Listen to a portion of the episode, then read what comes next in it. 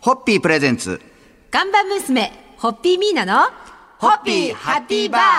皆さんこんばんは、ホッピーミーナです。こんばんは落語家の立川しららです、えー、今日はちょっとあの残念な延期そのお知らせをさせていただきたいと思うんですが、はいはい。えー今月の末の週20、そうです。2月23日から23日からの26日までで予定しておりまして、えー確か年末だったかな、はい。あのお知らせさせていただいた茜祭りなんですけれども、まああのこういったちょっと状況はい。を鑑みまして、えー本当苦渋の決断ではあったんですけれども、あの2月をまるっと延期をさせていただき、えーまああのちょっとえー3月ですとか6月ですとか、いろいろあのはい。まあいろいろと。イベントを分けてまた状況を見ながららあの判断をして準備をしていきたいというふうに考えております。楽しみにしていただいた方には大変申し訳ないんですがただもうあの歩みを止めないとにかくはい。前進し続ける、はい。我私たちあかね競争プロジェクトはい。メンバーは、あの落ち着いて本当にまたあの再スタートの時にはい。はい、あのオンラインイベントだったりリアル赤ベロイベントだったりですね。はい。はい、あの茜祭りを計画していきますので、えーどうぞお楽しみいただきたいと存じます。駆け上がろうっていう、あの、はい。あれですから、い。今回のその残念なはい。延期も、あの次の段に上がるための一つのこう、あもうそれでしかないの。本当に。いやそれでしかないですからね。それでしかなくて、はいあの延期をしましょう時間ができたよねって言ったその時あのあのショッピングモールみたいなのをインターネットの世界でネットの世界で作りたいねみたいな話になって。それ秋ぐらいスタートじゃねとか言ったら「いや6月ぐらいにはさ」みたいな話になって「あー」とか言って「時間がないよ」みたいなもうね全然時間ができたらできたら次の課題をはい。さらに首を絞めるというもうマグロのような人たちということで。もということがよくわかりまして、はいそんなあの私たちマグロ族の茜競争プロジェクトが町のたくさんの方にご協力いただきまして企画しております茜祭り。あの2月は残念ながら、はい。あの延期をさせていただきますけれどもあの、えーそれ以降えー状況を見ながらですねさらにパワーアップしたさらに楽しんでいただける、はいスペシャル企画にしてまた皆さんにご案内していきますのでどうぞ楽しみにお待ちください。さい。はい。それでは。はい。三はい。ホッピー。ホッピー。プレゼンツ。看板娘ホッピーミーナのホッピーハッピーバー。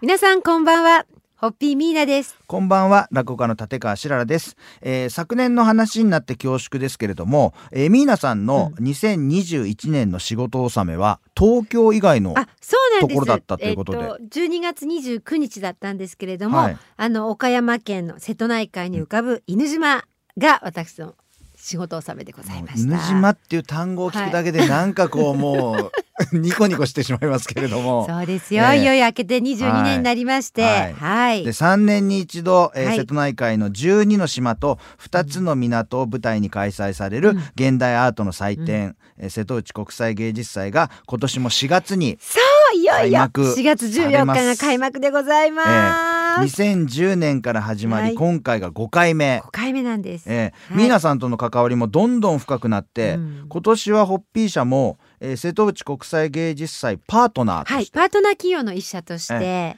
より積極的にはい。関わっていくというはい。ことになりますええが、あのー今年は、えーショートフィルムねホッピーグループで作る3本目のショートフィルムを実は犬島で撮影をさせていただこうと思ってまして、うんそのこととかをすごいやっぱ楽しみにしてくださっていてであー。皆さはいはいん映画はって言ってあ、はいはいじゅん今準備してますからねとかですね、うん。はいいやもう僕も本当楽しみですね。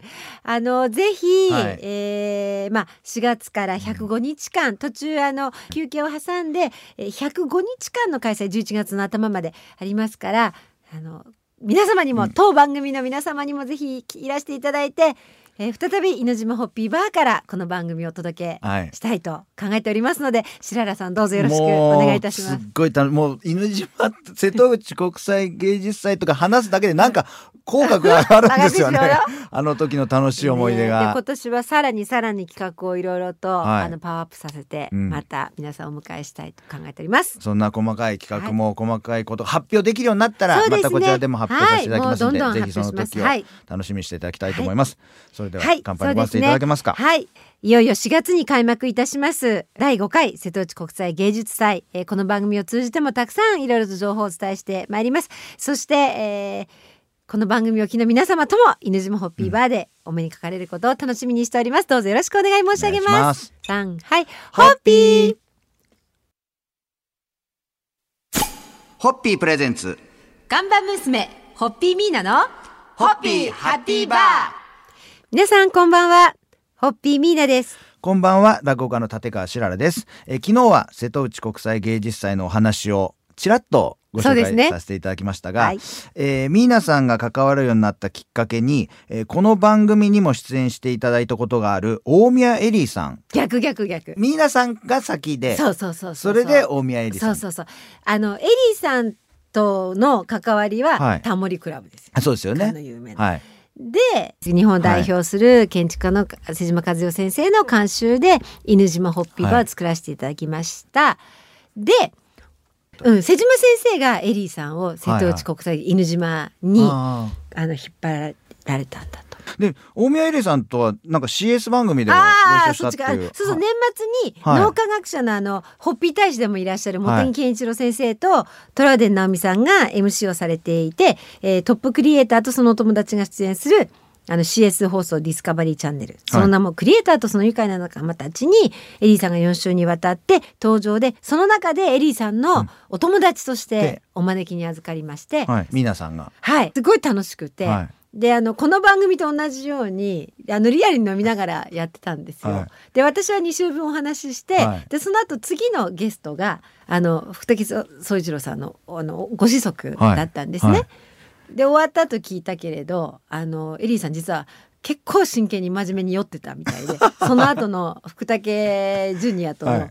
あの収録がなんか大変だった。大変だったで実はその後にあの年末に大阪でやられた舞台の台本の締め切りが迫っているから今日終わったらとっとと帰るっておっしゃってたんだけど茂木先生に誘われてその日もあの四谷かどうかでホッピーを召し上がってくださったというふうに伺ってます。あのご覧になった方も、もしかしたらこれから何かしらでご覧になれる方も、はいそういう裏話を知った上ではいまた見ていただけると、はい。あの番組もまた面白く見れるでも本当ね茂木先生も僕はホッピー大使なんだよっておっしゃってくださったので、はい。ぜひまたこの番組にもそうですね。はいこの4000回の記念イヤーでもありますし、あのゲストでぜひご出演いただきたいなというふうに願っております。はいそれでは乾杯のごわせていただけはい、ますか、そうですね。才能本当に溢れるもう輝いてる大宮エリーさんの、えー私の大切もう大切な友人のお一人でありますが、エリーさんのまたのご出演も楽しみにして乾杯を捧げます。三はい、ホッピー。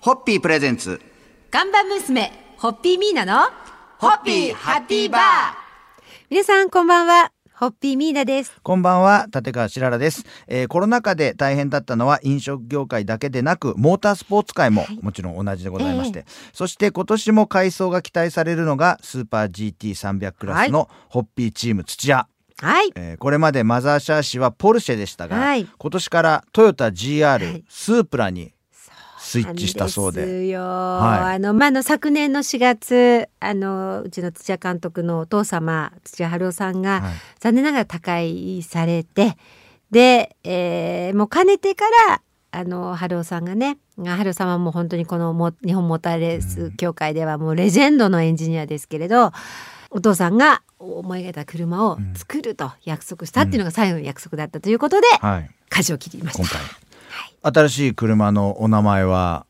ホピコ2じゃないかな。ポピコ2、はい、はいですね。あの、えー、に二代前のあの86の時がホピコで、はいでまた今代国産のあのなので、はいなんですけれど、はいあの見た目はだからスープラなんですよ。はいはい外見は。でも多分中身はねスープラじゃなくて土屋エンジニアリングなんだと思います。はいで車ってこういうふうに作るんだと思ったのは本当にあの土屋のねはい。ガレージで作るんだけど、今こんなんできましたって骸骨みたいな枠組み溶接されて、で塗装もしてないのに写真が送られてきえて。ええみたいな。はいはい。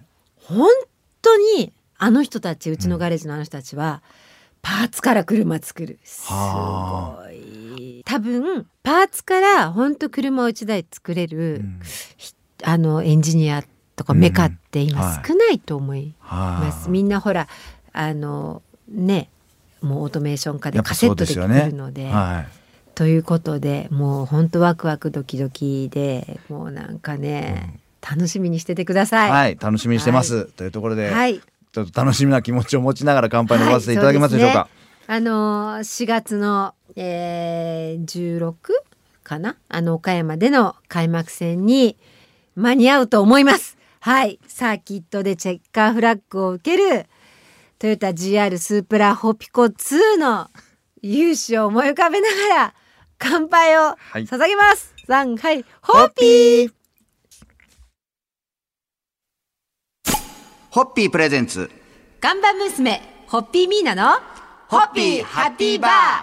皆さんこんばんはホッピーミーナです。こんばんは落語家の立川しららです、えーコロナ禍でいろいろなものが不足する事態となっております、えー北米から、えー原料の輸入が遅れているのが理由で某ハンバーガーメーカーのフライドポテト、えー M サイズ L サイズの販売が一時休止となり、これニュースになって結構話題になりました、はいそうですね。うんうん。えーまた一部の店舗では、じゃがいもを使ったハッシュドポテトの販売も休止になったそうです、そこでおすすめなのがホッピー社が立ち上げた公式 YouTube チャンネル。